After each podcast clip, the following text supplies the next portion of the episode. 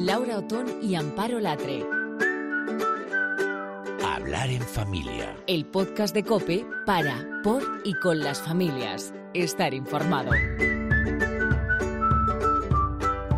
Todo lo que te interesa para ir de viaje todos juntos, para quererse mucho, para comer, para leer un libro, para hacer juegos divertidos.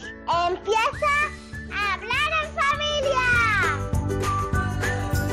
Y aquí estamos, eso es. Hola, ¿qué tal? ¿Cómo estás? Pues como ves tenemos muy claro lo que les interesa a las familias. Es verdad que no podemos tratar todos los temas a la vez, ya nos gustaría, ¿no? Todos en cada programa, porque la verdad que el podcast sería eterno y sabemos que, pues que no vas muy sobrada de tiempo, que no vas muy sobrado de tiempo. Y ese precioso elemento que es el tiempo que tanto necesitamos padres y madres, eh, bueno, pues necesitaría algo así como una máquina de estirar, de estirar el tiempo, ¿no? Yo se me ocurre que, bueno, si crees que conoces a alguien que la ha descubierto, como si fuera la pasta fresca, esa que haces y estiras y estiras y estiras, bueno, pues te invito a que nos lo cuentes. Nos interesa mucho estirar el tiempo, el amparo, ¿qué tal? ¿Cómo estás? ¿Qué tal? Yo creo que seríamos capaces de pagar bastante ¿eh? por, por algo así. Sí. Ahí no, regatearíamos. no regatearíamos. Bueno, íbamos a hablar de muchas cosas, Laura, para diferentes edades. Por un lado, ¿qué pasa con los niños cuando vuelven de campamentos? Porque pensamos muchas veces en cómo prepararnos, qué meter en la maleta, pero no pensamos en cómo van a volver estos niños del campamento. Pues vamos a hablar de ello. Nos vamos a acercar también al mundo de los colegios mayores. Vamos a ver cómo se organiza una madre para viajar en bici por toda Europa con tres niños muy pequeños. Y hablaremos también con Beatriz Millán para coger ideas sobre qué libros podemos meter en la maleta este verano. ¿Qué te parece? Pues me parece que es muy interesante, que vamos a tope como siempre y que vamos a entrar al, al- al grano. Porque, mira, yo creo que hay muchos padres que les da pereza enfocar unas vacaciones cuando los niños son pequeños, eh, unas vacaciones que sean con mucha movilidad. Es decir, que preferimos a lo mejor un destino que un destino de playa, que tengas cerca una- un apartamento, ¿no? Que no tengas que mover mucho porque piensas en la, en la comida, todo lo que es la intendencia, ¿no? Que te lo facilita. Pero luego hay familias que piensan todo lo contrario. O, mm, bueno, vamos a ver si piensan o no piensan, porque nada se les pone por delante. Han salido siempre a la naturaleza, a montar en bici, por ejemplo, y porque los niños sean pequeños, pues no se van a quedar en casa. Es el caso de Marta García, que es madre de tres piratas de 9 y 6 años. Los pequeños son mellizos y con ellos en bici, pues ha recorrido media Europa. Bienvenida a hablar en familia, Marta. Eh, hola, buenas tardes. ¿Qué tal? ¿Cómo estás? Bien, muy bien. Y esa vocecilla que oíamos por ahí es, eh, es Leo, ¿verdad? Que está también aquí con nosotros. Están los dos pequeños, los dos mellizos, y han prometido que van a estar callados. Bueno, están con pelotas de piscina, con yoyos de cope. Pero bueno, chicos, que si queréis decir algo en cualquier momento, que nosotros somos family friendly, ¿eh? Somos amigos de los niños y encantados de que podéis aportar, ¿vale? Pero vamos a hablar primero con mamá. Marta, estás loca completamente. No, no tanto. Oh, que que no. va, que va. ¿Cómo que no? ¿Cómo te planteas esos viajes? Eh, pues a ver, eh, a mí es que siempre me ha gustado mucho pues la naturaleza, los viajes activos, hacer muchas cosas y de hecho el papá y yo antes de conocernos ya hacíamos viajes cada uno por su cuenta en bici y luego pues nos juntamos, seguimos haciéndolos eh, ya en pareja y luego pues cuando nació Samuel, mi primer hijo, pues ahí hicimos un parón. Entonces ya parecía como que los viajes de bici no estaban a nuestro alcance. Cuando nació ya Martina y Leo, ya era como, o sea, ya los tres ya dijimos, venga, colgamos la bicicleta porque esto ya Implanteable. no. Pero bueno, pues las circunstancias de la vida hizo que conociéramos a una persona, que un fisioterapeuta que les trató porque fueron prematuros y, y nos, él hacía viajes con sus hijos y entonces empecé a pensar, jolín, y nosotros que hacíamos siempre viajes, ¿por qué no? Y empezamos a hacerlos y empezamos cuando, cuando ellos tenían 18 meses, fue Fíjate. el primero, ellos iban con pañales y súper pequeñitos y Samuel tenía 5 años. ¿Qué cosas hay que tener en cuenta para hacer un viaje en bici con niños? ¿Cómo, cómo lo preparas? Eh, bueno, hay que preparar las cosas que te vas a llevar de forma muy minuciosa, ¿vale? Porque no te puedes cargar mucho. Al final es un peso que en la bici vas a cargar. En el caso nuestro es en bicicleta, con lo cual todo lo que eches de más es peso que estás cargando todo el viaje. Entonces, pues mm, llevamos todo súper pensado lo que llevamos. Y, y bueno, muñequitos, eh, juguetes y sobre todo pues muchas ganas, muchas ganas. Van como en un remolque, hay que explicarlo, ¿no? También Sí. cómo, cómo lo preparáis. Es como un remolque que, que lleváis uno de vosotros en, en la bici. El mayor entiendo que vaya un poco a su aire, ¿no? El mayor ya este verano ha sido el primer viaje que ha hecho completamente solo, ¿vale? Que hemos hecho casi 500 kilómetros por Holanda y él los ha hecho ya Totalmente solo. Hasta este, o sea, hasta este verano, los anteriores, el mayor todavía le llevaba con un follow me, un, un anclaje, por así decirlo, de mi bici a la suya, entonces a ratos iba suelto y a ratos se podía atar. Pues que son 500 kilómetros, ¿eh? Sí. Ellos van en un carro atado también a la bici y luego van, ahora ya no, este año ya eh, han ido en el Follow Me ellos también, a ratos bien. en el carro, a ratos en el Follow Me y siempre llevamos también sillas. Yo llevo una silla adelante, un sillín y una silla atrás y entonces mm, es muy variado para ellos porque pueden ir de muchas opciones. O durmiendo en el carro, jugando en el carro, o en el follow me, o sentados en la silla de adelante o en la de atrás. mm, ¿Qué tipo de bici tenéis vosotros los adultos? O sea, ¿son bicis muy muy buenas No, o que realmente este plan se lo puedes recomendar o aconsejar a, a personas con bicicletas? Sí, sí, son bicicletas súper normales, vamos. Hombre, que no sean de cestita rosa de esa con los pompones, pero... No, pero- Pero un poco por sí, saber, claro, porque sí que es verdad que en bicis hay como mucha Sí, mucha variedad, gama, ¿no? Claro. que- No, no, incluso el padre de ellos cuando eh, vamos de viaje, la bici la, se lleva una mala posta. Ah, sí. O sea, es decir, no se lleva su bici buena por miedo a que la roben o algo. O sea, es decir, la bici no, no. Lo que más hace falta es, pues bueno, que te guste la naturaleza, que te guste viajar y que tengas niños, pues que, pues eso, que los puedas llevar a cualquier parte, que puedan comer lo mismo a la una que a las cuatro de la tarde. Eso te iba a decir, que, que un poco ser esa- muy flexible, ¿no? Sí, Con todo. son- son muy flexibles. Es, es eso, porque claro, a lo mejor para parar a comer hasta que encuentras el sitio donde puedes parar, pues a lo mejor pues eh, se te va una hora el viaje de lo que habías calculado, pero bueno, los son- niños y se son, bu- y acostumbran. son buenos, porque claro, otro estaría quejándose, ¿no? Porque es Claro. la hora de comer y es la hora de comer. Pero, Pero- ellos- No, no, no, ellos no, ellos no. Claro, Están pero yo creo que es muy saludable también cambiar ese chip, porque durante Sí. el curso vamos muy a golpe de rutina. Sí. Eh, yo la primera, porque si no, en una casa cuando hay, como es mi caso, tres niños,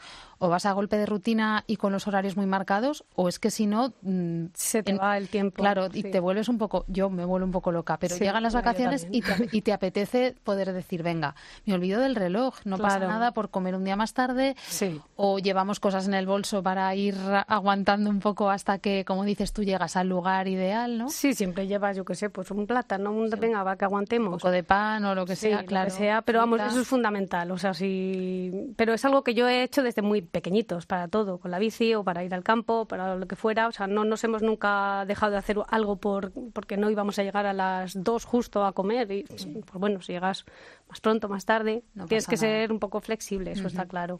Y a la hora de planificar, eh, eh, nos decías que habías estado el año pasado en Holanda.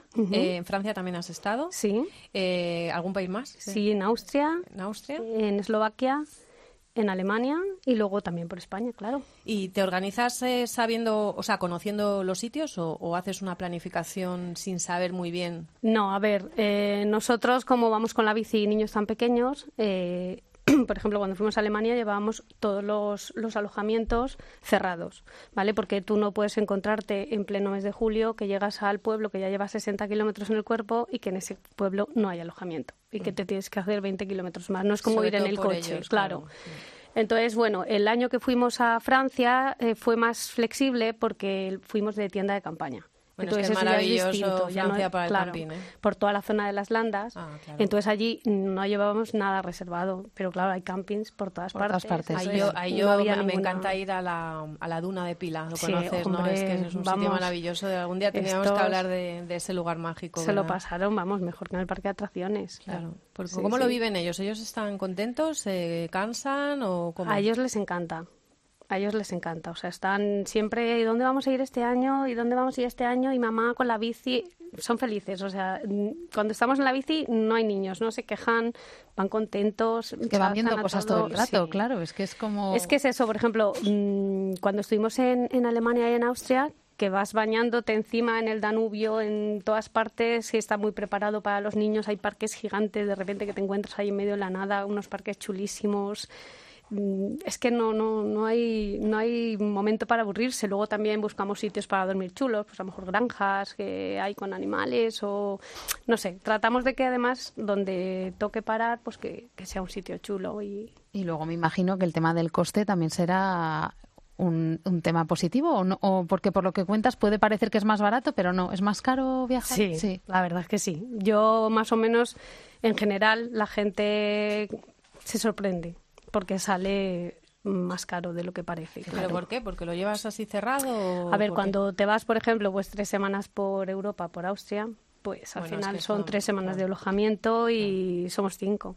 Claro. Entonces, pero bueno, también es verdad que eh, si puedes ir en camping, pues ahí se abarata muchísimo. O sea, el coste se encarece el viaje realmente por los El alojamiento. alojamientos. O sea, si nosotros estos que ahora ya van siendo más mayores, yo ya me voy a plantear camping siempre. O sea, tengo clarísimo. Ahora ya estamos perfectamente para, para dormir en camping, aunque haga frío, aunque sea en norte de Europa. Bueno, es que además ahora hay unas redes de campings que están fenomenal eh, acondicionados. Es que no es como hace a lo mejor 30 años. Es que Ahí vas en a... Europa es, los campings están muchísimo mejor, si corrígeme si me equivoco, pero muchísimo mejor que, que aquí en España, que también hay mucho nivel, pero para ellos sobre todo están muy pensados. Sí, desde luego los que estuvimos en Francia, que son los que más conocemos, estaba súper, súper pensado todo para los niños, unas piscinas que parecen parques, Parques acuáticos. acuáticos, sí, sí. Entonces, bueno, pues es que es diversión constante, diversión constante y no sé, yo desde luego animo a todo el mundo que lo haga. No hace falta ser súper deportista ¿no? ni nada, ¿no? Hombre, es 500, kilóme- cicloturismo, o sea, 500 es- kilómetros en, en bicicleta es depende de la zona. A lo mejor si coges Ya. el Valle del Loira, ¿no? que es todo planito, una zona de Holanda, que sea, pero eh, Sí. tienes que estar Hombre, un poquito... eh, la- la- lo de las subidas es muy relativo porque nos hemos encontrado mm, rutas en las que, por ejemplo, el Danubio, que dicen no hay ninguna subida, es completamente plano. Bueno, No. Pues no, pues no. a lo mejor, a lo mejor con el carro, el follow me, las alforjas, lo que es una subida, lo que para alguien es llano, para mí es una pared vertical. Claro, claro. Pero no, por ejemplo, Holanda sí que es completamente llano, o sea, exagerado. Sí. Y es carriles bici por todas partes, es impresionante. O sea, ojalá España fuera así. Bueno, no tendríamos muchas cosas si, no, si fuéramos todo planos aquí con la sequía que tenemos, Ya. ¿verdad? Oye, Marta, ¿y este año dónde os vais? Pues este año vamos a descansar Ah, sí. porque llevamos eh, cinco veranos seguidos eh, haciendo este plan. viaje en bici. Este año hemos ido en Semana Santa, hemos hecho una ruta por España que es desde un pueblo de Teruel hasta, hasta Sagunto. Y bueno, y hay que ahorrar un poquito este año, vamos a dejarlo pasar, pero el año siguiente retomaremos. Que han sido cinco años seguidos. ¿Y dónde te apetece ir? Sitios donde no hayas estado. Hombre, sea el, siguiente vista, ¿no? destino va a ser Dinamarca, casi seguro. Sí, me apetece mucho. A ver, el problema es que se empiezan a acabar los destinos, también es verdad, ¿no? Porque los destinos más preparados, Claro. mm, cuando vas con niños, más llanos, donde sabes que no vas a encontrar carreteras, los tenemos ya Ya trillados. trillados. claro. Pero bueno, siempre se encuentran cosas que, que muchas veces te sorprendes, que dices, jolín, pues no me hubiera imaginado que aquí hay estos carriles bicis o estos sitios, estas rutas. Y bueno, y según se van haciendo más mayores, pues también es más fácil, ¿no? Todo, pues sí. ¿Y qué le dirías a alguien que te está escuchando y dice, "Pf, esta chica es una loca, es una heroína, es una superwoman, que no es nada de eso, ¿no? Mm, a ver si, ¿no? Eh, no, porque, o sea, a ver, yo creo que yo creo que de lejos se ve todavía como más extravagante que luego cuando haces las cosas. Yo creo que muchas veces la gente tiene como miedo a hacer las cosas porque lo ven como como más difícil de lo que realmente luego es. Cuando haces las cosas y ya la primera vez te cuesta, la segunda un poco menos, la tercera lo haces con la gorra, ¿no? Pues Claro. así pasa con todo. Y, y bueno, pues yo, yo pienso que si te gusta la naturaleza, el deporte, pues no hay. y viajar. No hay mejor forma de hacerlo que, que con tu bicicleta y tus alforjas y tus hijos, por supuesto. Claro, y luego si hay alguien que está escuchando que le apetezca este plan, pues como dices tú, en tu vida apareció un fisio que, que, Sí. siempre hay alguien que tira un poquito de ti o te da esa seguridad que a ti te falta, ¿no? Que Sí. juntarse con alguien que comparte un poco esa ilusión, pues Sí, también sí, es una buena manera de empezar. Mira, nosotros el año pasado a Holanda lo hicimos con, con mi mejor amiga, y su marido y sus dos niños, que estaban como muchas ganas de, "Jo, a ver si un día nos atrevemos y nos vamos con vosotros y tal. Y al final el año pasado se, salió, atrevieron, claro. nos fuimos las dos y, y salió súper bien. Y ellos no habían hecho nunca ese tipo de viajes y, y sin problemas. o sea Claro que sí. Y oye, ahora que todo el mundo escribe blogs y pone sus vivencias eh, un poco así, ¿no? A disponibilidad Ya. de todo el mundo, ¿no te has planteado alguna vez escribir sobre esto? Pues no, lo que sí que he hecho es verdad que siempre voy poniendo en el Facebook cada día un poco un párrafo de cómo ha sido el día y unas cuantas fotos de lo que hemos hecho, pero bueno, en el Facebook para claro, mis pero amigos para eso te iba a decir, y, para la gente tal. cercana. Pues yo creo que te animo, ¿eh? Porque podrías ayudar mucho, no por visibilizar tu vida personal, que eso Sí, entiendo que es muy tuyo, pero que sí podrían ser pues eh, de ayuda para muchas familias que a lo mejor están deseando hacerlo y ahora mismo se están preguntando, ¿y dónde es ese sitio de Holanda que has estado? ¿Y dónde es Claro. ese sitio de Francia que has estado? ¿no? Poder- Sí. Yo Yo te animo, lo dejo, lo dejo ahí, Marta. Vale, tomo nota. Y luego vienes a contárnoslo. Y vienes a contar, bueno, tienes Vale, que venir con el mayor. Oye, chicos, os habéis portado muy bien. Ven- Fenomenal. Venid, venid corriendo aquí al micrófono a decir algo. Venga, corre, corre. Leo y Que se Martina. nos va el tiempo. ¿No quieren? No, Leo ese. venga, Y que no es una chica, Martina es una chica. Que tienen seis años Bueno, y se han portado saluda a la fenomenal. gente que te está escuchando por aquí, Martina. Di hola. Hola, Di, soy Martina. soy Martina. ¿Y te gusta montar en bici?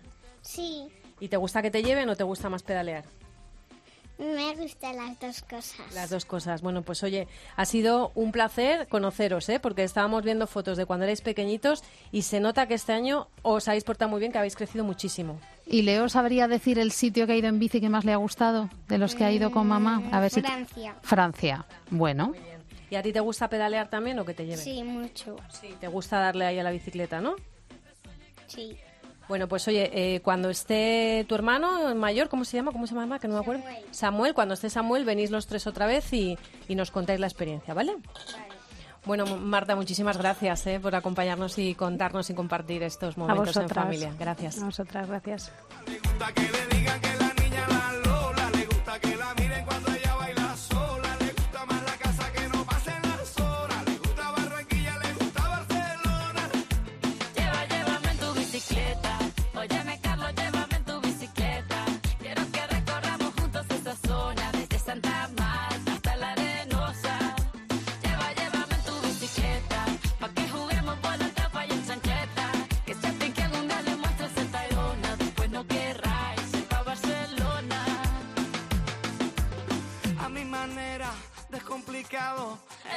Bici que me lleva a todos lados. Un vallenato desesperado.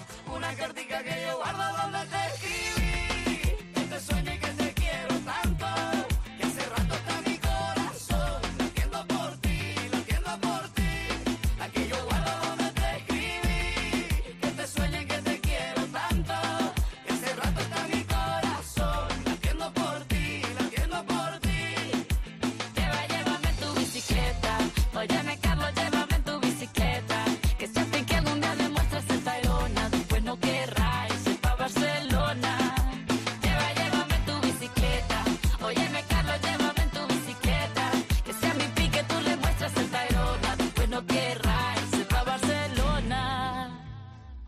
Laura Otón y Amparo Latre. Hablar en familia. Cope, estar informado.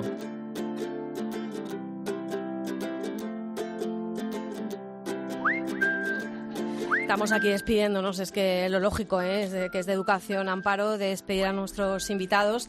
Ya tenemos Qué al segundo, la verdad que es que a mí me encanta ¿no? hacer estos planes en, en familia porque además se demuestra que, que las familias bueno pues que viajan unidas se mantienen así de felices y con esa sonrisa y, y de esa manera. Bueno, como siempre, eh, hoy tiene pinta de que vamos a aprender un montón, ¿no? Porque, por ejemplo, el niño mayor de Marta, Samuel, nos decía que estaba de campamento. Y es que son mm, tus niñas, alguna de ellas también está de la mediana de se fue ayer, así que imagínate. Bueno, muchos estos días están de campamento y creemos que hemos elegido el mejor, eso creemos. Están felices estos días fuera, estamos seguros que, que sí, pero a veces, claro, el problema está en cómo gestionamos su vuelta, ¿no? Hay quien viene muy desobediente, hay quien viene melancólico, hay quien viene insoportable, hay quien viene de, de muchas maneras. Sí, es- a mí se, me- se nos ocurrió este tema mm, para tratarlo en, en hablar en familia. Pensando un poco en cómo nos sentíamos nosotras. Yo no sé tú, Laura, pero yo me sentía muy melancólica. Y cuando volvía era un poquito mayor que, que lo que es mi hija Eso ahora. te iba a decir, ¿no? Hablamos de más 18 adolescente, años, claro. 19. Y, y pasaba veranos largos fuera. Y cuando volvía, la verdad es que necesitaba mucho estar sola, recordar todo lo que había vivido. Pues yo, mira, como tengo memoria de pez, no, te- no sé recordar cuando me iba. Re- Yo recuerdo una- un campamento que fui que me dio varicela, eso sí, y estaba deseando volver a mi casa, eso te lo puedo asegurar. Pero Que serías más pequeña, ¿no? Era Sería- pequeña, serías era pequeña. pequeña. Pero sí que tengo la experiencia de, de mis hijas cuando vuelven, ¿no? Y, y bueno, pues de todo esto, mm, con esta experiencia que tenemos como mm, campamentos y como madres de niñas que han estado en campamentos, pues le queremos preguntar a Ángel Peralba. Él es psicólogo del Gabinete Álava y Reyes. Hola Ángel, ¿qué tal? ¿Cómo estás?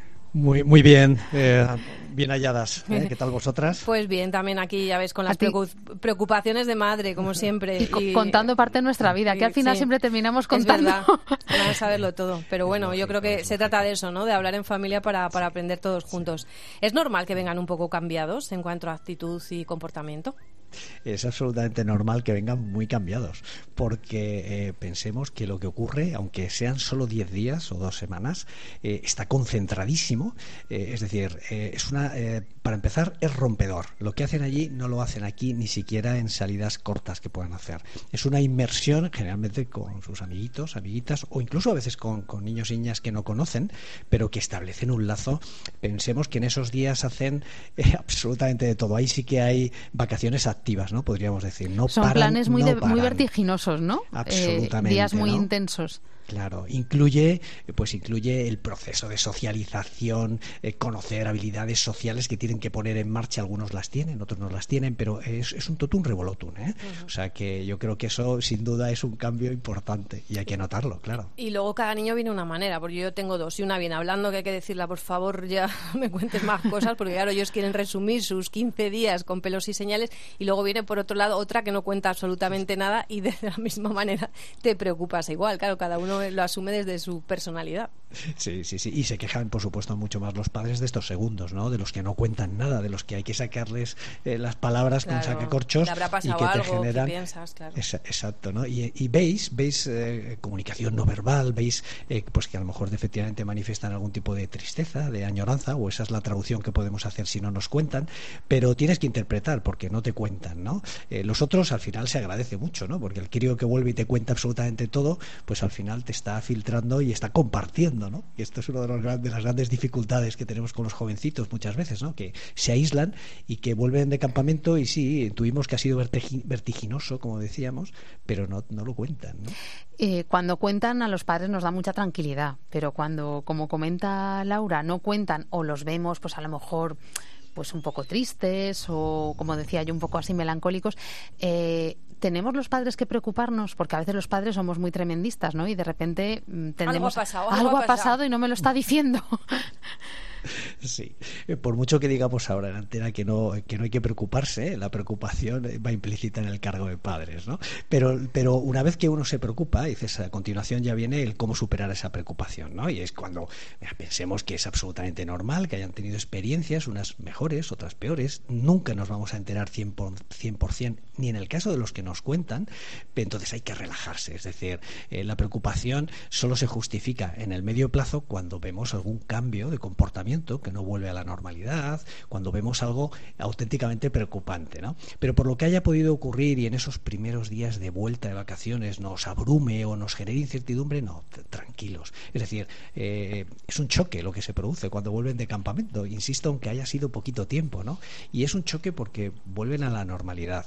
Y esto algunos críos no, no lo llevan bien. Entonces, bueno, dejemos eh, un poquito de periodo de adaptación otra vez a la familia y al resto de verano, ¿no? Sobre todo estos campamentos de ahora de julio, eh, y efectivamente disminuir un poco esa sensación de preocupación, porque es verdad que nos va a enturbiar lo que es importante, que es, oye, acogerles, empatizar con lo que hayan experimentado. Si nos ven muy acogedores en ese sentido, eh, será más fácil ¿eh? que nos vayan eh, filtrando. Yo creo que efectivamente los, los niños y las niñas que comunican podrían tranquilizar un poco más, ¿no? Pero también los hay con mucho desparpajo y, dices que cuentan cosas que los padres se asustan, ¿eh? A veces. ¿Para qué me has contado eso? Prefiero no saberlo, ¿no? Que has estado rebozándote entre garrapatas durante toda la semana. pues me han quitado un montón de garrapatas, mamá, no sabes qué bien. Y yo, ¡uh, fantástico! Bueno, esperemos que se te hayan quitado efectivamente todas. Eh, Ángel, eh, vosotros siempre nos dices que tratáis a muchos niños en, en vuestro gabinete. ¿Hay alguien que, que lleve con problemas de, por ejemplo, por pasar un campamento una mala experiencia? No, no es habitual, Bueno, ¿no?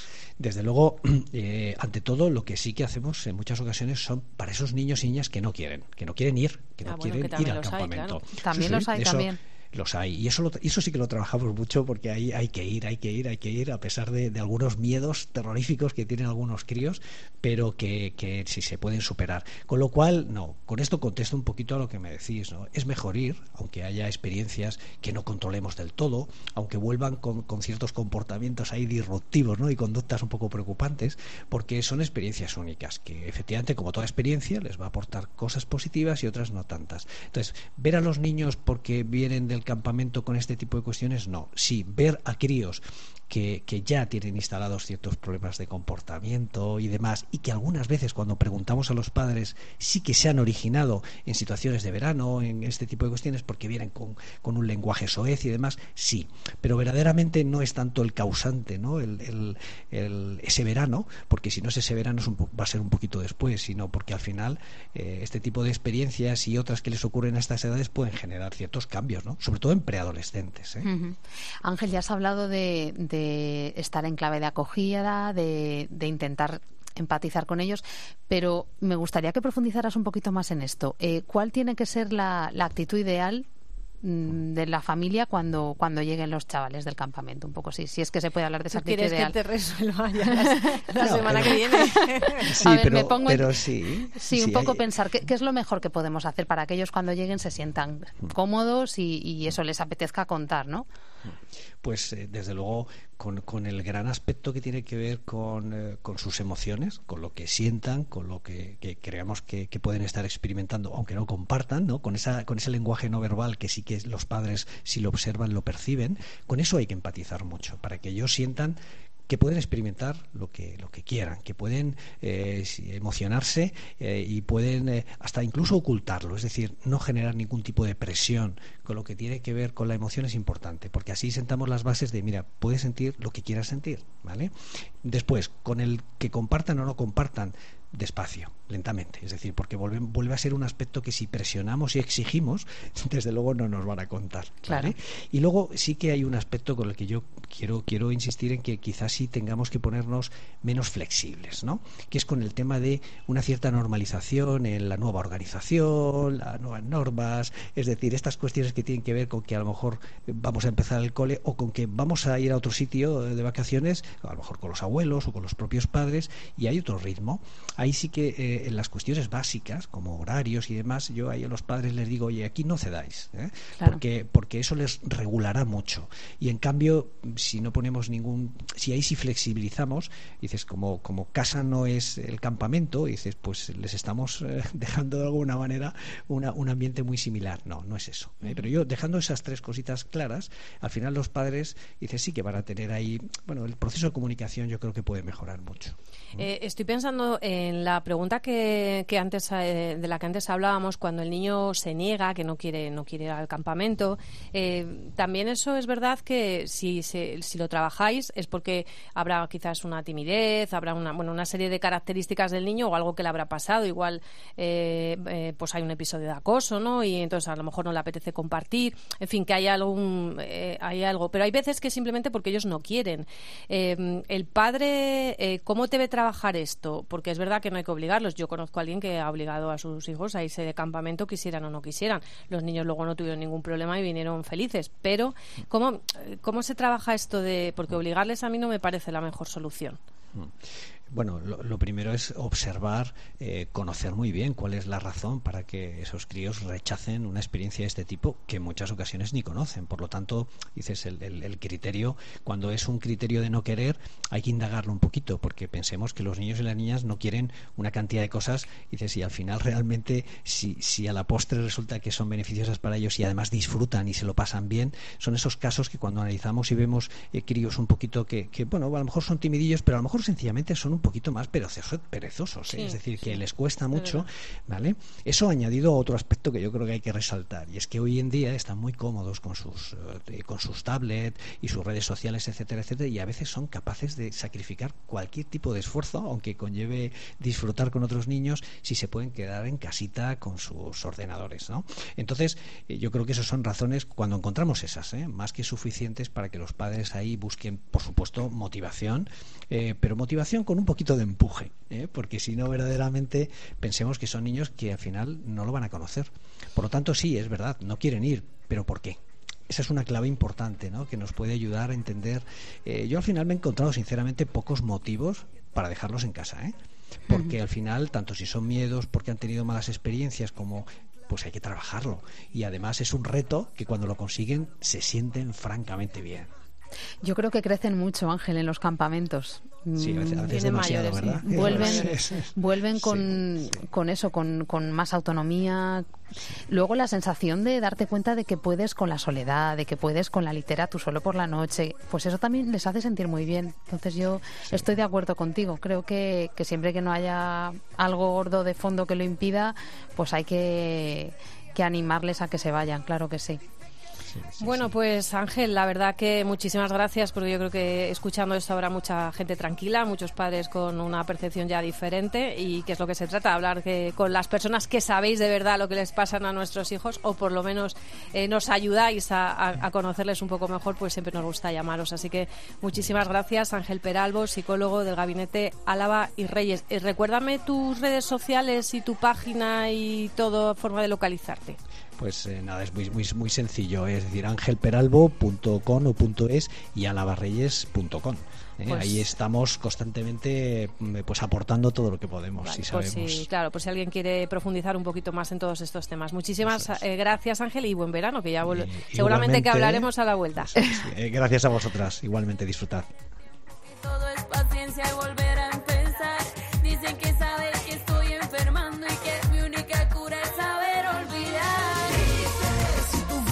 son de Judas, Que si quererte era locura. Dicen que dicen que digan que digan lo que quiera que no me importa nada. Que si perdiste la cordura, que si tenías tantas dudas. Dicen que dicen que digan que digan lo que quiera que no me importa nada. sabes que puedo, que opino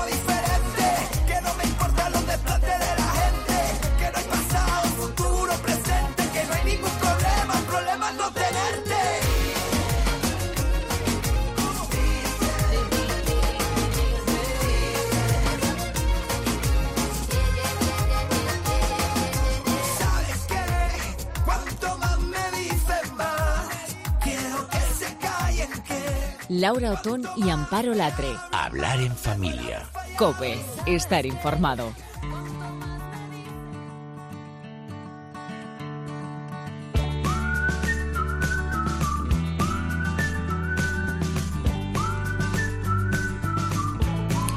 Laura, yo no sé a ti, pero a mí cuando llegan las vacaciones lo que me apetece es escoger con mucho mimo algún título. En mi caso suele ser alguna novela, que es el género que más me gusta. Fíjate que tengo un montón ahí esperándome desde la esquina del escritorio Bueno, pero, diciéndome, pero te "Acaba vas a, ya, pero te vas a ya". poner ya, si tú te vas a poner nada. ya con ellas.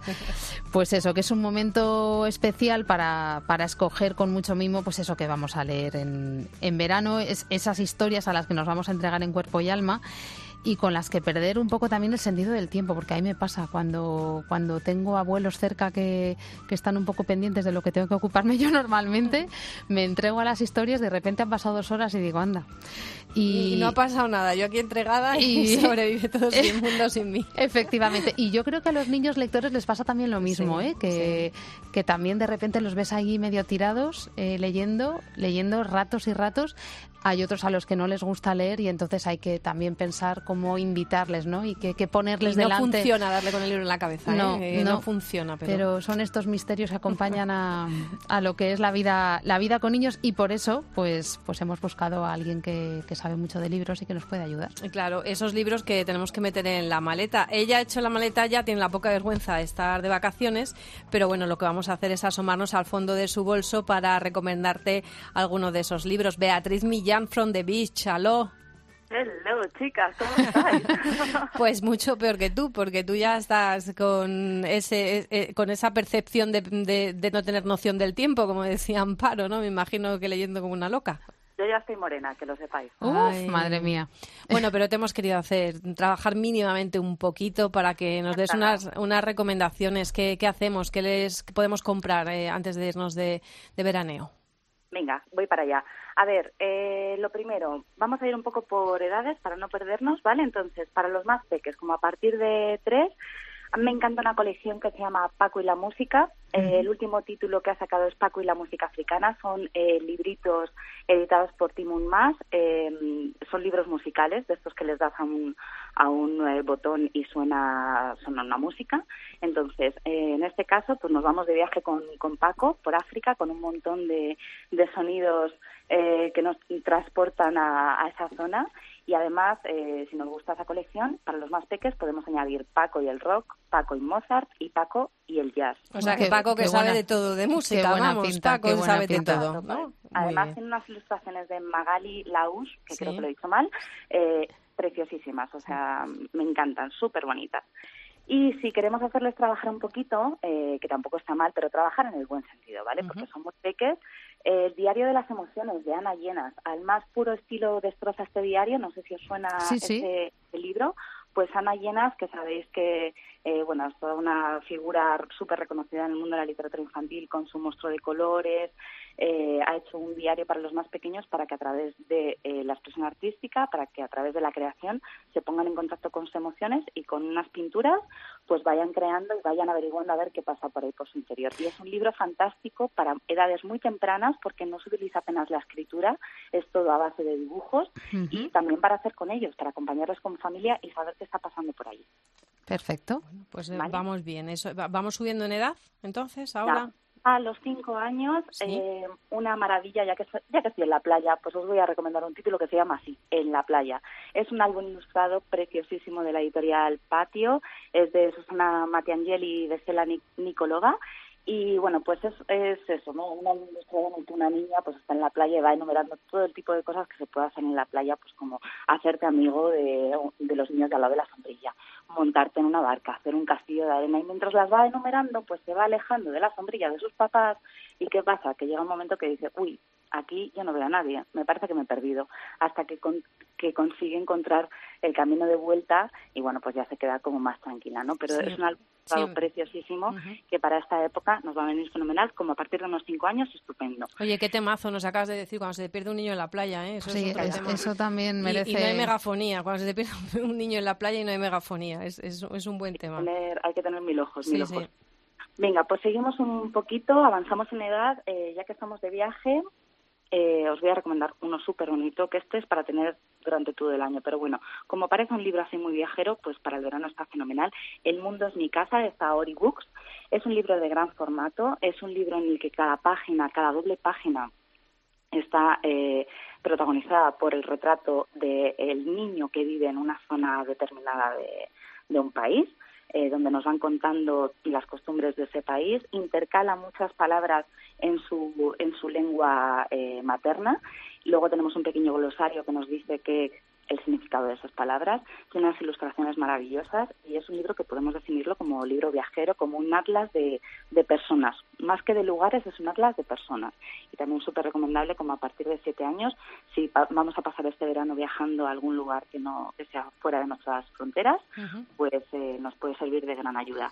Para esta edad también, eh, si queremos que lleven algo de, de tarea, pero que no sea el típico cuaderno de este que todos sabemos, ¿no? que se hace un poco difícil, cuadernito de escritura divertida, os vais a reír ahora porque ya veréis lo que hay en su interior. Eh, es de Blacky Books, está hecho por el hematocrito y Olga Capdevila, tiene unas ilustraciones súper divertidas y entre los ejercicios os voy a mm, bueno os voy a decir uno de los ejercicios por ejemplo y es que eh, tienes que imaginarte que eres periodista y tienes que entrevistar a un piojo entonces entonces claro Se eh, iba a acordar ese piojo de mí, ¿cómo lo pillara yo por banda?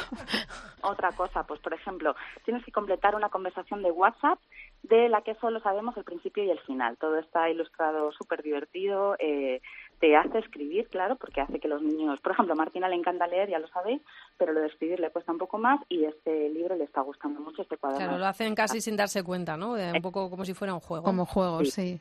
Mira, también tiene que escribir una redacción titulada Las peores cosas de mi familia. Ostras. bueno, en No fin. quiero, no sé si quiero saberlo. Pues a partir de esas edades, entre 7, 6, 7, 8 años, a partir de que empiezan a escribir y que tienen que practicar la escritura, pues estos ejercicios están fantásticos porque no son aburridos, muy al contrario, y lo hacen en un pispás. Y venga, subimos un poquito más eh, hacia los nueve años más o menos. Este te lo voy a dedicar a ti, Amparo. Venga. Se llama Raritos, eh, es una novela gráfica Ajá. eh, tipo, tipo cómic. Y bueno, pues eh, está basado un poco en el ambiente escolar, ¿no? Son dos, dos chicos, Jamie y Penélope, uno pertenece al club de ciencias, el otro pertenece, la otra pertenece al club de arte, y bueno, siempre andan ahí picándose, que si los frikis, que si los empoñones. No son los populares, vamos, no están en el grupo de los populares. No, pero aún así tienen piques entre ellos. Estas cosas de patio de colegio, como yo digo, ¿no? Y al final, bueno, todo esto, yo no me lo he leído, se lo ha leído Martina, me ha hecho ella la, la reseña. y al final lo que pasa a lo largo del libro es que los dos grupos unen fuerzas, eh, intentan encontrar soluciones para, para derribar este tipo de estereotipos Uy, qué buena y pinta. consiguen convivir juntos. Todo esto, ya os digo, en, en modo cómic, que Ujú. siempre recomiendo para niños y niñas a los que eh, ya saben leer, pero el mundo lector no les motiva en absoluto. Ponles en las manos un cómic, una novela gráfica, y ya veréis cómo enseguida enganchan y la devoran, aunque sea un, mortale- un mortadelo y filomón que tengáis por ahí abandonado por casa. ¿Y esta en qué editorial? Eh, Este es de la editorial eh, Penguin Random House. vale, esta es más complicada, pero bueno, supongo que con el título es fácil de encontrar.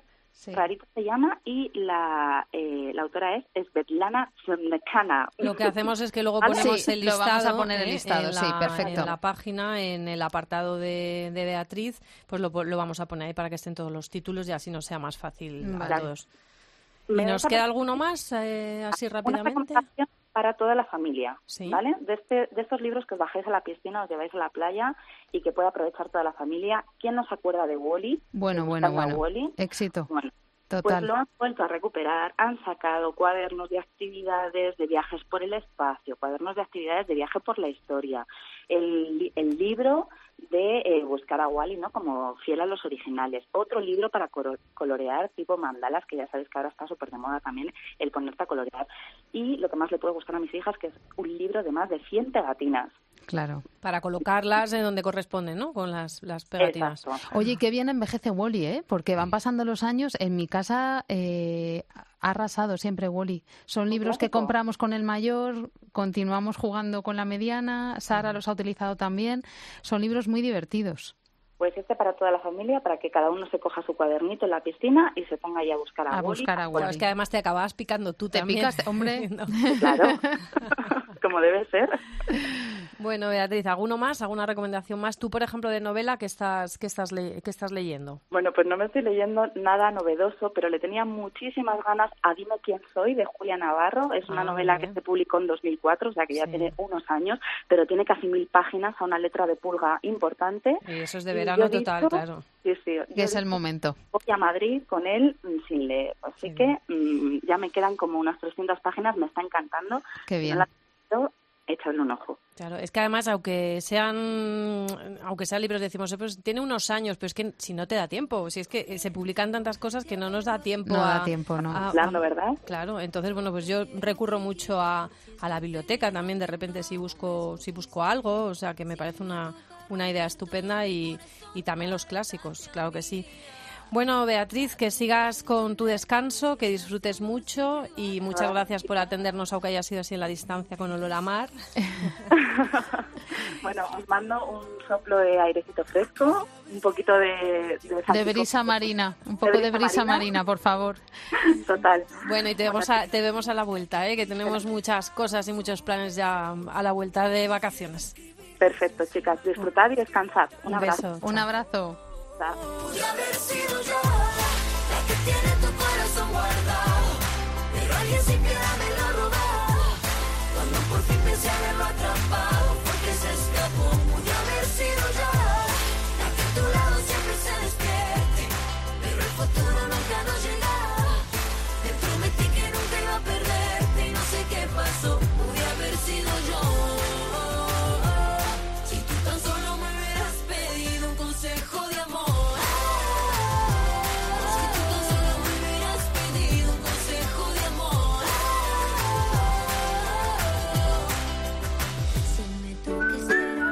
Laura Otón y Amparo Latre. Hablar en familia. Cope, estar informado.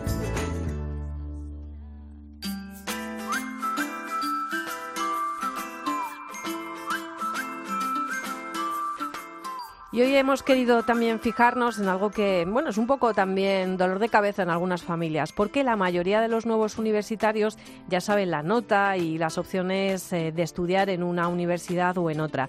Y cuando sobre todo tienen entre 17 y 18 años, ¿no? Pero que son, bueno, pues mayores, pero que no dejan de ser nuestros niños, pues los padres, ¿verdad, Amparo? Nos vemos en esa tesitura de tener que elegir eh, cuándo se tienen que ir fuera de casa a otra ciudad y cuál es la mejor manera para alojarles, para que ellos estén bien, desde luego. Sí, a mí no me ha tocado todavía, pero amigos que tengo en esta situación, la verdad es que es una decisión difícil de tomar, porque sobre todo el primer año de, de estudiar fuera de casa ya en, en, la época de universidad, pues se juntan muchas cosas. Se junta el cambio de ciudad, el cambio de, de plan de vida, ¿no? En general, la madurez mmm, en concreto de, de, de cada, cada chico o cada chica. Y los padres dudamos entre todas las opciones que tenemos, pues compartir piso con gente que todavía no conocemos mucho o no conocemos en esta clave de lo que es mm, vivir juntos, ¿no? Eh, está la opción de alojarte con familias y luego pues los colegios mayores de toda la vida. Y nosotras, como siempre, Laura, lo que queremos es pues hablar con alguien que sepa más que nosotras y que mmm, esta reflexión pues pueda servir a aquellos que nos estén escuchando y que tengan que tomar una decisión, ¿no te parece? Claro que sí. Para ello hemos invitado a Nicanor Gómez, presidente del Consejo de Colegios Mayores Universitarios de España. Nicanor, ¿qué tal? ¿Cómo estás? Hola, ¿qué tal? ¿Cuántos colegios mayores hay en toda España dentro del Consejo? El Consejo agrupa 125 colegios mayores eh, de 24 universidades diferentes. En total, 17.000 estudiantes. Y hablábamos un poco del perfil de primer curso, pero no solamente están en el primer curso, ¿no? Hay gente que opta por, por, por un colegio mayor y se tiran durante toda la carrera o suelen ser de los primeros cursos, sobre todo. Suelen ser los primeros cursos debido a las, a las tendencias de, los calendarios académicos. Ahora mismo con el plan Bolonia las carreras duran menos y la presencia ya casi omnipresente del, del, programa Erasmus en sus itinerarios pues hace que se vayan a un país europeo en segundo o en tercero de carrera. Por lo tanto, el periodo de tiempo que permanecen en el colegio es menor que antes, pero estamos intentando desde todos los colegios mayores de España que al menos eh, que se queden en los colegios dos o tres cursos académicos. Uh -huh. eh, Nicanor, ¿cómo es el ambiente en un colegio mayor? ¿Cómo suele ser el día a día?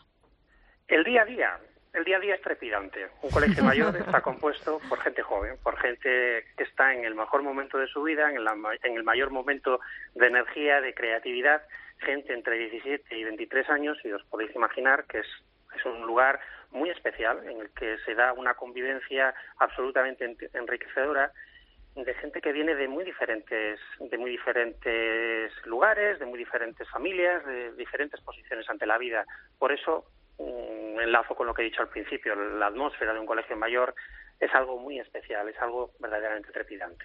Y si hemos querido invitarte precisamente a hablar de colegios mayores es porque hay una parte que apenas se conoce. Eh, yo recuerdo, bueno, pues aquellos compañeros que estaban en colegios mayores que ni mucho menos hacían todas las cosas que nos vas a contar ahora tú, porque hay una labor solidaria en la que participan todos estos chicas y chicos con tanta creatividad y energía como, como tú dices, ¿no? Esto es un plus también para la educación de nuestros hijos es un plus para la educación de nuestros hijos, pero sobre todo es un plus de densidad vital para, para nuestra sociedad y para nuestro futuro.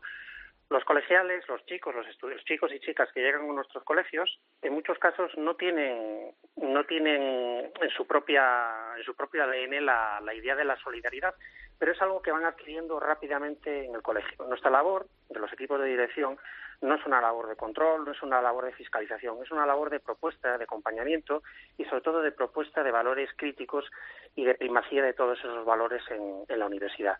En esta atmósfera tan especial que se crea en los colegios mayores, los chicos y chicas empiezan a participar en proyectos solidarios y en voluntariado por una cuestión de osmosis. Están rodeados de proyectos eh, relacionados con esas actividades desde que llegan al colegio en su primer año. Y a medida que va avanzando su etapa en los colegios mayores, se van involucrando más porque su sentido crítico y de concepción de que, de que el mundo es una casa para todos hace necesario que demos lo mejor de nosotros mismos.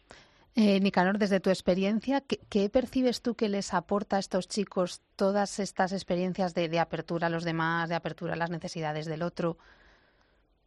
¿Qué les aporta? Les aporta muchísimo. Aprenden a ver lo privile- a comprender lo privilegiados que son, de pertenecer a familias que han apostado tan fuerte por su educación, que en muchos casos, casos hacen un sacrificio excepcional para que sus hijos puedan acudir a un colegio mayor y entonces ellos son más conscientes de lo que tienen, son más conscientes de la universidad en el sentido más genuino de la palabra y empiezan a, a tomar decisiones importantes para mejorar el mundo para todos. Hacen acciones concretas, ¿no? Porque eh, acciones con presos, con personas sin hogar, colaboráis con Sin con, sí, sí. sí, con colectivos desfavorecidos, con Cáritas, con personas ancianas que necesitan compañía, necesitan acompañamiento. Y recientemente hemos tenido una llamada de la Universidad Complutense aquí en Madrid, que como en otras universidades de España han recibido peticiones por parte de los ayuntamientos y de las comunidades autónomas para hacer frente a la llegada de, refugiados. Entonces, los colegios mayores hemos ofrecido a nuestras universidades las plazas que tenemos libres en- durante los meses de verano para poder ayudar a paliar ese, ese problema de esa tragedia que se está produciendo al sur del Mediterráneo, porque nuestros colegiales lo comprenden perfectamente. Ellos no viven en una burbuja de privilegio y saben que el futuro moral de Europa se está jugando ahora mismo en la solidaridad y se está jugando en el Mediterráneo.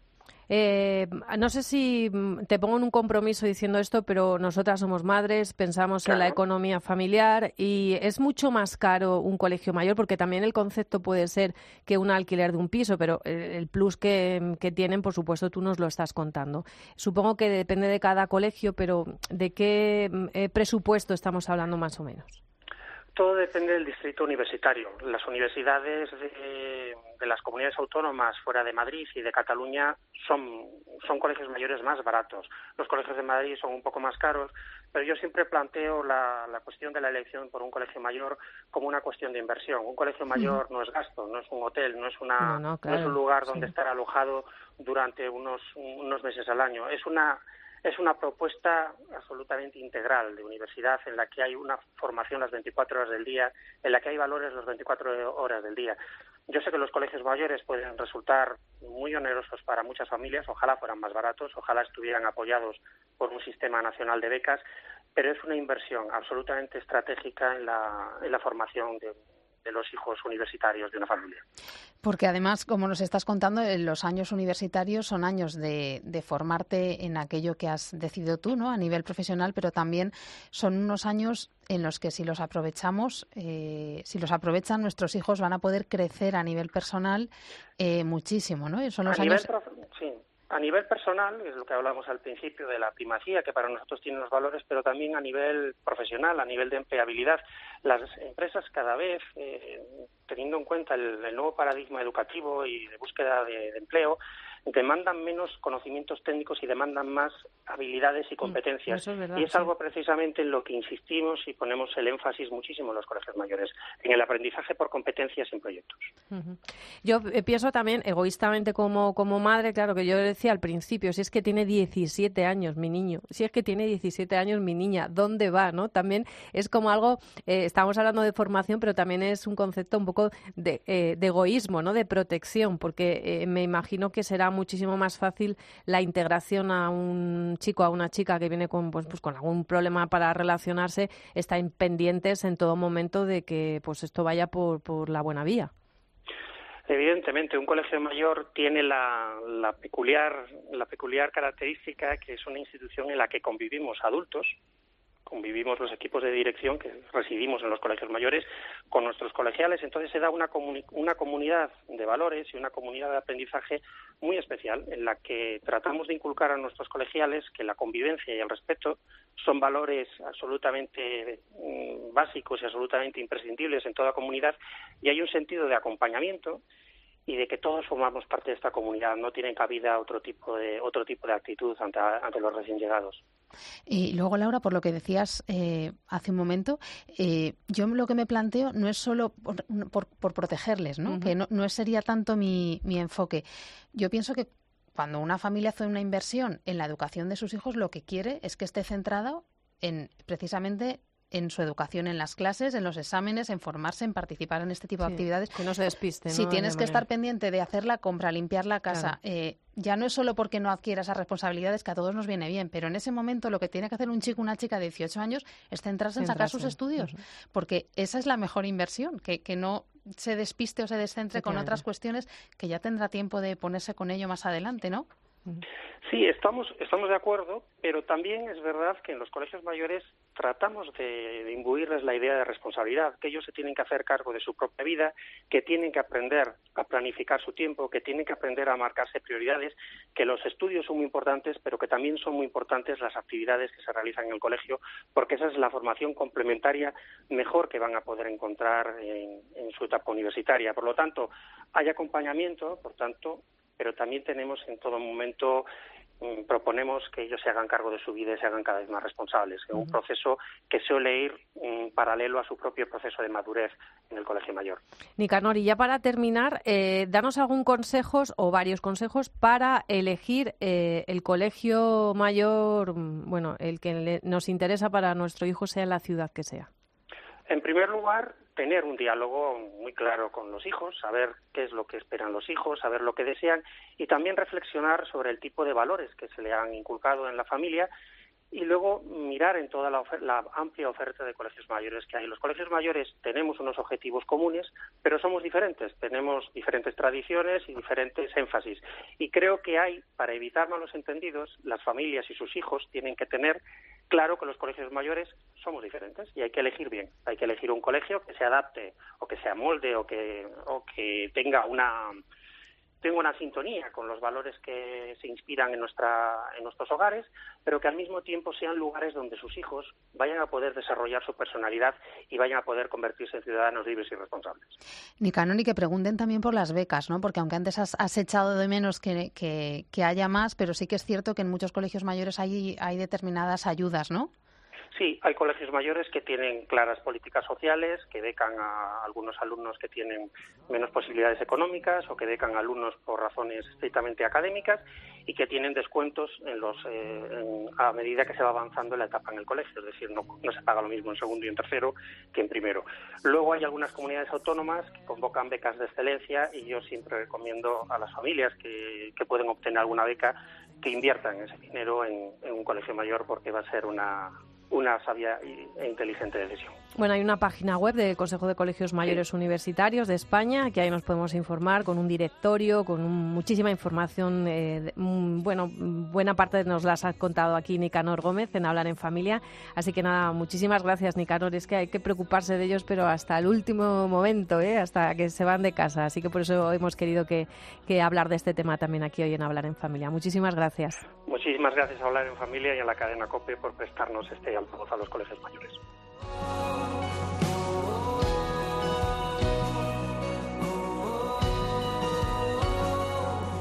Like a tree by the waters, my roots run Esta es una de mis canciones favoritas, Amparo, el He Always Wins. Mm. Me gusta, sí, de vez en cuando nos repetimos, pero bueno, no como pasa haces tú, no, ¿no? pasa que, nada, que, vas en el coche y que coges, pues el disco que te gusta, y lo vuelves a poner y o la lista de poner, reproducción claro. que, que, te gusta y lo vuelves a poner. Así que hoy nos vamos a despedir con canciones de estas que, que nos gustan. El lado bonito de las redes sociales con Sofía Gonzalo. ¿Qué tal? ¿Cómo estás, ¿Qué amiga? tal? Sofía Hola, amiga. Gonzalo con el móvil en la mano siempre. ¿eh? Hombre, Entro claro. por el estudio y digo, oye, esto de Es que- trabajar viendo el móvil debe Claro. ser algo muy Claro, no te original. puedo decir, deja el móvil, Sofía, deja No, el no, móvil no, y no, no. atiéndeme. Bueno, hoy tenía muchas ganas de recomendar este perfil. Lo sabemos, Sinceramente, sí, lo sabemos. Es que me tienen completamente eh, pues captadas. Mujeres teníamos que ser. Es perfil de Instagram, también tienes un blog www.mujeresteniamosqueser.com y ya solamente con la descripción yo creo que nos vamos a sentir todas identificadas porque ellas dicen somos mujeres corrientes, atípicas, que crean, que creen, que crían, que trabajan y que revientan. Dime cuántas de nosotras nos sentimos pues que, somos así. Dice que también ríen, lloran y que se entregan. Y es precisamente ese pues el contenido de sus publicaciones porque vas a ver mujeres que opinan, que se sinceran, que tratan cualquier tema que a ti eh, como mujer y como hombre te puede interesar. Paternidad, paternidad, eh, fertilidad, eh, lectura, crianza, amistad. Yo le he preguntado a una de las cuatro mujeres fundadoras que tienen este proyecto común tan bonito que me hiciese una carta de presentación y así me responde Isis Barajas. No nos sentíamos mm, representadas por una forma de presentar a la mujer a veces en demasiada confrontación con, con el varón. Para nosotras el ser mujer es, es una belleza, es un don enorme, pero lo es porque tenemos a nuestro lado también a, a los hombres, ¿no? Eh, entonces, pues no nos sentimos ni superiores, ni en enfrentamiento, ni en lucha, sino todo lo contrario, sino que somos complementarios hombre y mujer. Claro, ¿y cuáles son esos temas que interesan al hombre y a la mujer? En el blog tratamos muchas veces este tema de la discapacidad. Eh, hemos hablado del síndrome de Down, pero bueno, luego de, otros muchos temas como, como es la maternidad, la educación, el matrimonio, mm, temas también de sexualidad. Hablamos también de, de a veces de las dificultades que vivimos como madres y al final también eh, cómo hemos descubierto que el verdadero amor, eh, la verdadera felicidad está en entregar la vida al otro.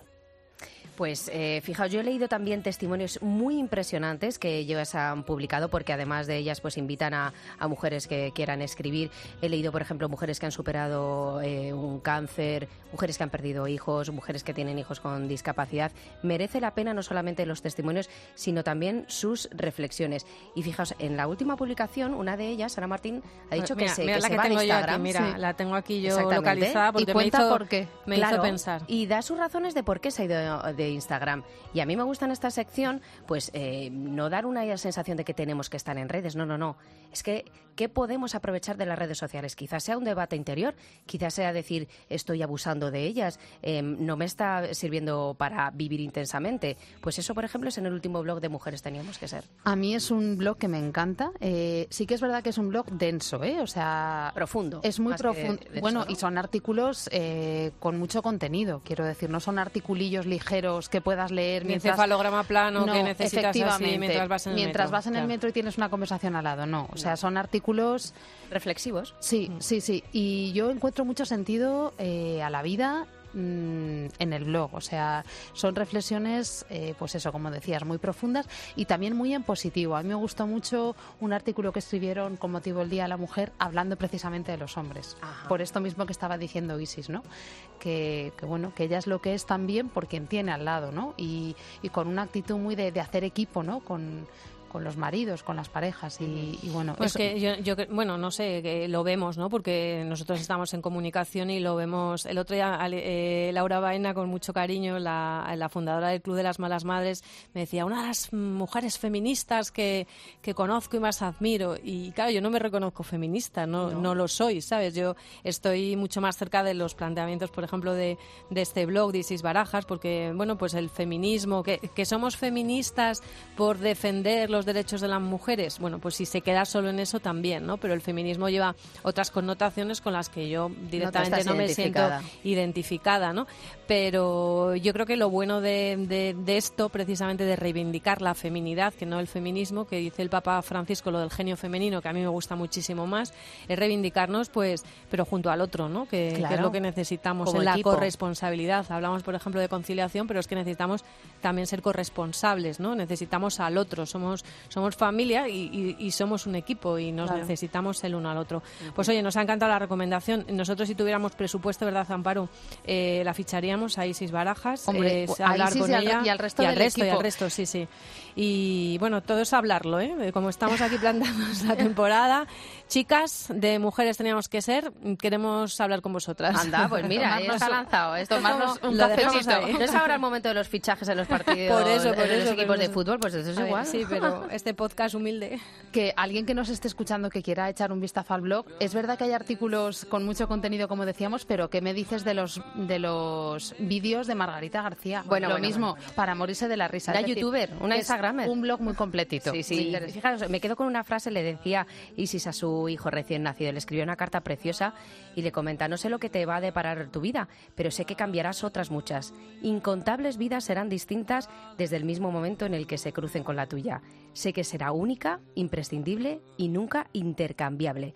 Sé que será preciosa, incluso grandiosa, dure mucho tiempo o tan solo unos días. Fijaos qué canto más bonito hacia la vida, Hacia la vida. hacia, el- Pues hacia la maternidad.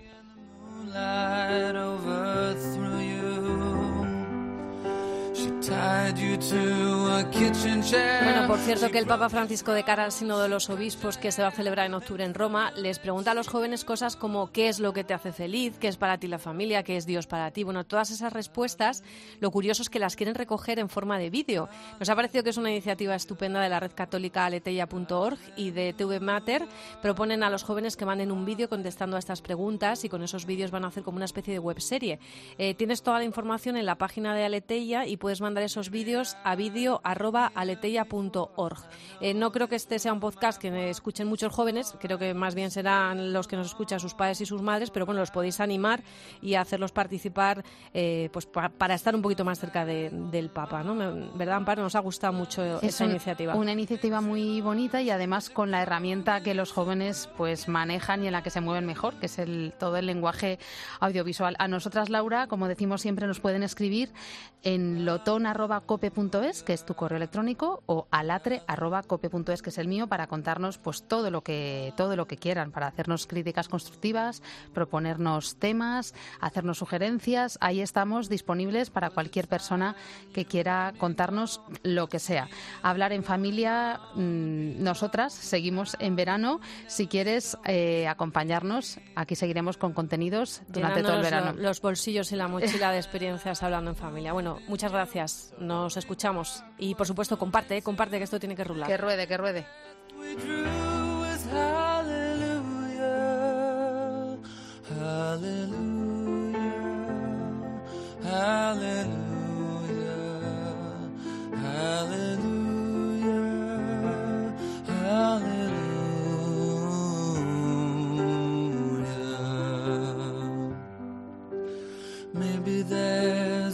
God above. And all I ever learned from love was how to shoot at someone who outdrew you. And it's not a cry you can hear at night, it's not somebody who's seen the light, it's a